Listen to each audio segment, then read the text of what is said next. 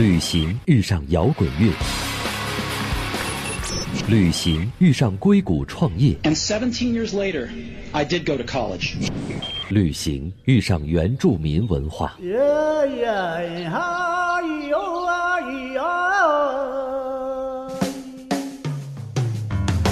不谈情怀，只聊干货。一本旅行，一本旅行，各界大咖与你分享不为人知的目的地故事。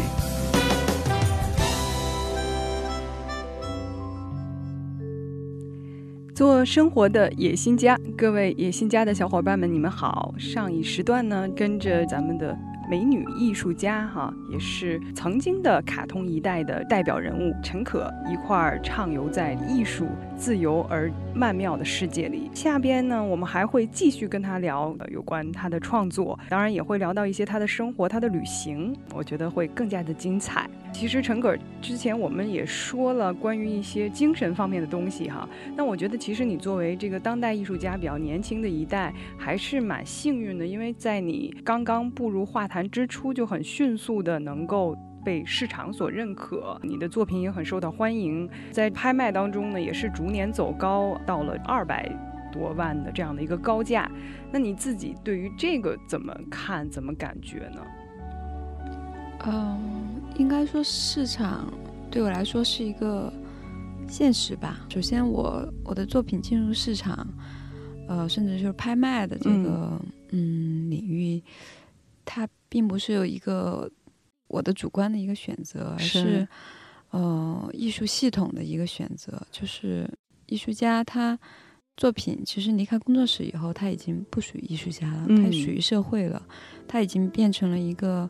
嗯，一个也可以说是一个商品吧，嗯它需要在那个环节里边流动起来。是对，嗯所以我最初的时候拍卖会有一些困扰我。其实我觉得，嗯当作品被拍的比较高，我我会挺有压力的。哦就说实话，我并不觉得特别的开心，是吗？就是反而觉得很有压力，嗯然后，呃，会会对自己的创作甚至会有一些干扰。哦，嗯，但后来我渐渐的可能就把这两个东西分开了，就是、嗯其实他已经就刚才我说的那种，他已经是呃另外一个环节里边流动的一个一个东西了，是。可能跟我的创作是有一定关系的，但是它有很多外界的因素的干扰，比如说当时的市场啊，嗯还有它整个呃艺术艺术市场的情况，或者是大家对某一个某一个流派或者某一种风格的那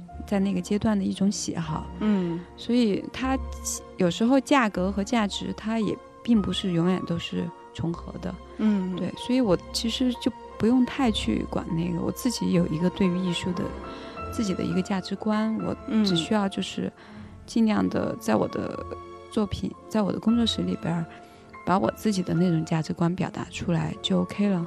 几乎每个艺术家都有自己看这个世界或者是消化这个世界的这样的方式，他们也是有权利作为艺术家比较能够自由的去呈现这个世界。我们通过你的这些画作呢，都觉得是特别漂亮、特别美好，可以说就是真的是感觉像瓷器一样的温婉，给我们的感觉是很精神性的，好像和日常生活中的这些，比如说乱七八糟啊、丑陋的呀等等，没有那么的，或者没那么接地气儿吧。用现在的话说，有没有是是诚心在刻意的在避讳什么呢？嗯，我更多的是靠一种直觉，嗯对，就是有的有的作品或者是有一些艺术的类型的东西，它比较能够让我内心有一种触电一样的感觉的，哦，对，就是对能够能够打动我的吧。是对，因为我自己做作品的时候，并没有刻意的是去美化或者嗯是一种嗯、呃唯美啊，我觉得是一种嗯自己的很真实的一种审美或者一种人生态度的一种表达。因为我觉得现实已经很多很黑暗的东西，嗯，我觉得艺术对我来说是比较慰藉的，是。比较让我觉得挺干净的一个世界。嗯。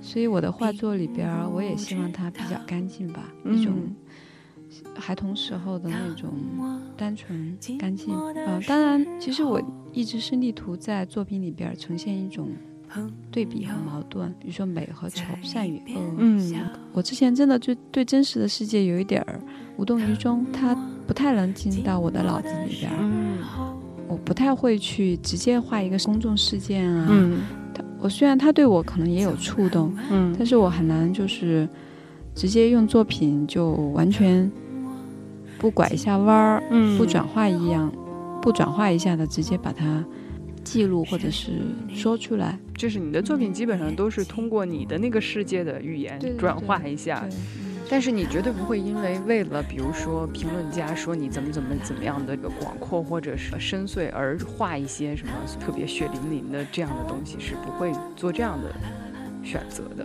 我也喜欢一些很呃暴力的，嗯或者是带有一种力量感的嗯一些作品，我也会欣赏这样的一种艺术。但是可能我自己我自己的表达方式比较难嗯做那样的一种，嗯，我还是更接近于东方人的一种表达吧。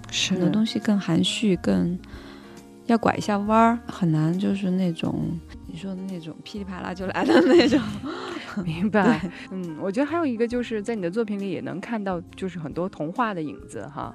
既然你说这个你你比较不是特别能够浸泡在现实这个生活当中，那我觉得可能童话离你更近点儿。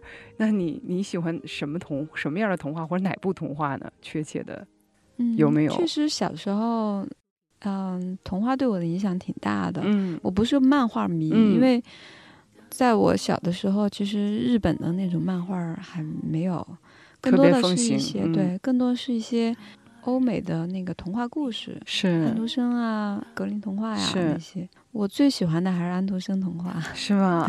有一种凄美的东西吧。是但是最喜欢的一个故事就是《海的女儿》哦，画了对对很多，自己画了一些连环画吧，来配合这个内容。对，嗯，最后画成泡泡哈。对对对，是，作为一个女性艺术家哈，我们通常都讲很多女性艺术家特别关注自己本身的属性和她的身体。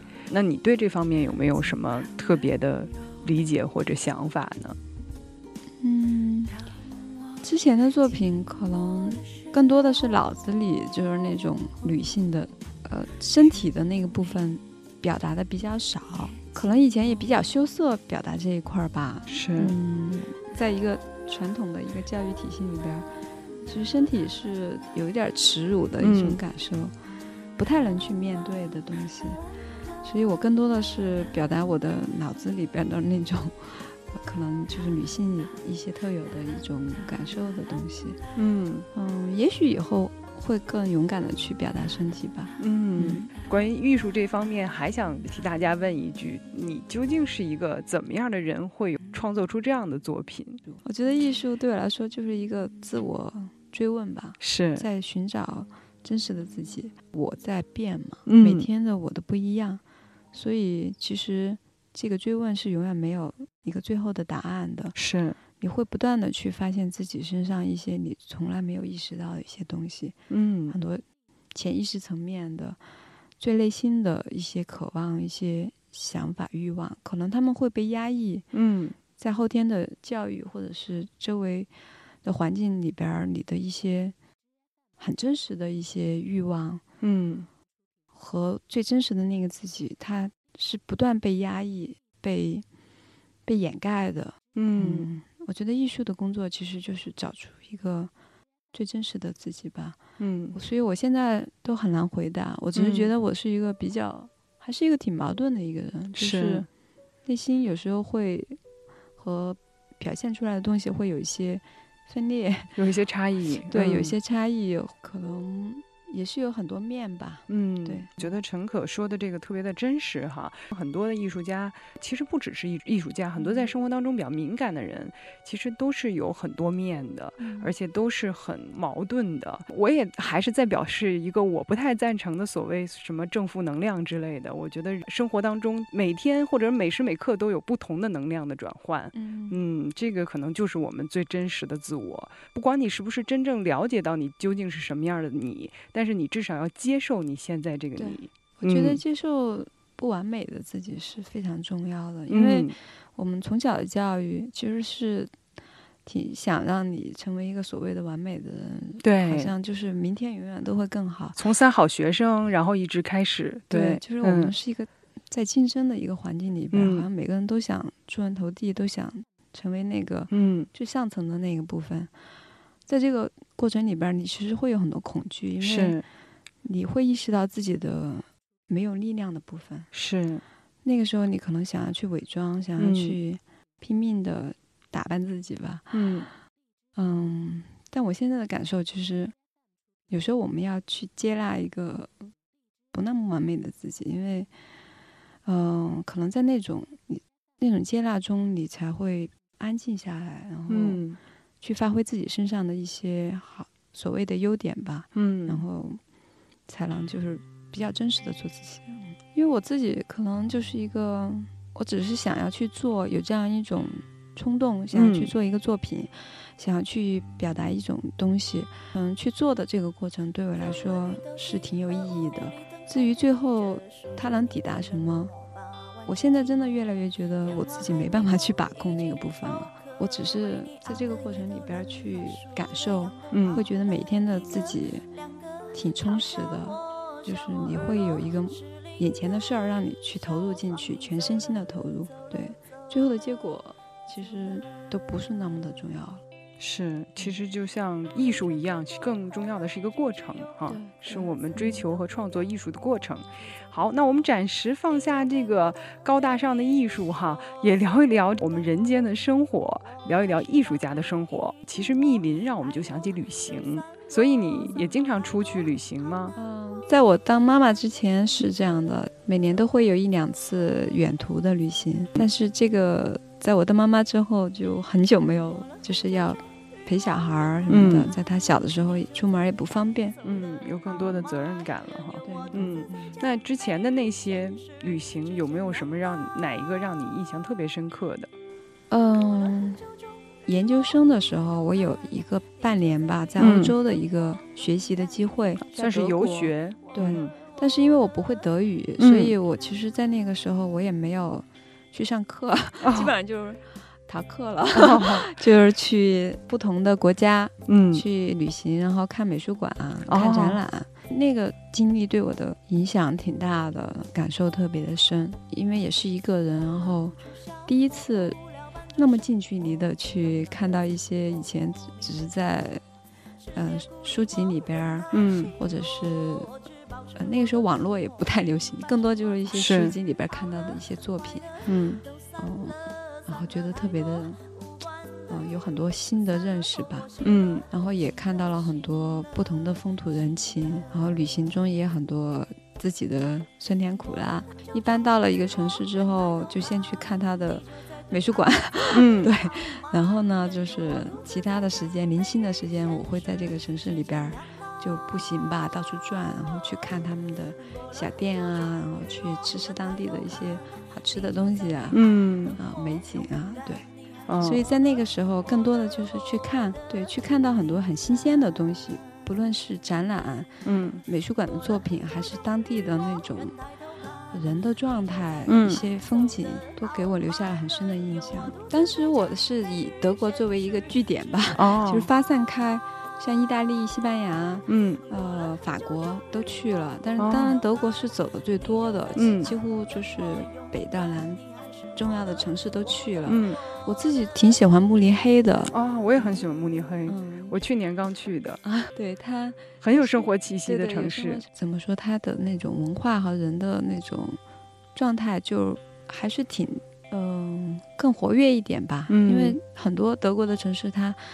呃，它是比较 regular 的那种嗯感觉，很规律。有时候你会觉得甚至有一点乏味。嗯但慕尼黑和柏林，它是算德国里边比较有活力的两个城市，对，然后文化也比较多元，挺喜欢这两个城市的。因为我嗯当时是在卡塞尔，它在德国的中部，它周围就是格林童话吧，嗯那个兄弟写的那些地方，我嗯会去他们那种小镇，真的就是那种小间房子，是特别童话。是，嗯，嗯，你还真的是会跟着童话去旅行啊？也是呃，他们那个火车很方便，对就是你可以在一些小镇上嗯停留，然后那些小镇就特别童话，嗯很安静。那些小镇，他们有一些自己的节日，包括就是会一些跳蚤市场啊，卖一些那种木偶，你都觉得像在童话里边下来的哦 东，西。是，嗯。如果我们想去欧洲旅行，你有没有给朋友们推荐的一些好的美术馆？嗯还是几个大美术馆吧。嗯我觉得如果是古典的艺术，应该就是卢浮宫和那个佛罗伦萨的那个乌菲茨美术馆，嗯。呃，还有包括呃西班牙马德里的普拉多美术馆，嗯。这三个算是欧洲非常顶级的那个关于 classic 部分的美术馆了。嗯。当代的部分，我觉得柏林有一些很好的，就是当代的一些美术馆可以嗯。看，嗯，很很多当代的艺术的展览和画廊，也是很，就是柏林它可能在欧洲，因为英国我没去过，没有发嗯言、发言权，我觉得当代艺术就是呃德国，然后柏林比较活跃的是那边有很多当代艺术家聚集的地方。对对嗯，我觉得陈可给我们大家的建议肯定是特别专业的建议哈。如果大家有机会可以在欧洲做一次寻访艺术或者寻访画家之旅，也都很有意思。嗯，今天呢，我们的聊天呢也就将在这样的旅程当中做一个告别了。非常感谢啊，陈可能够来到我们野心家跟我们聊一聊啊，他这么多年的创作，还有他的最新的展览《密林》。呃，也期待他今后的新的这些形象的出现，今后为我们描绘出更多新的童话。那最后呢，我想起《美人鱼》里面的结尾：美人鱼第二天清晨带着匕首一起跳下海里，变成了泡沫，并往云彩的深处飞去。好，今天的野心家就到这里，谢谢陈可，我是主持人珍妮，下次有机会再见。知君临边平川，惜别上你殷勤殷勤酒三两三，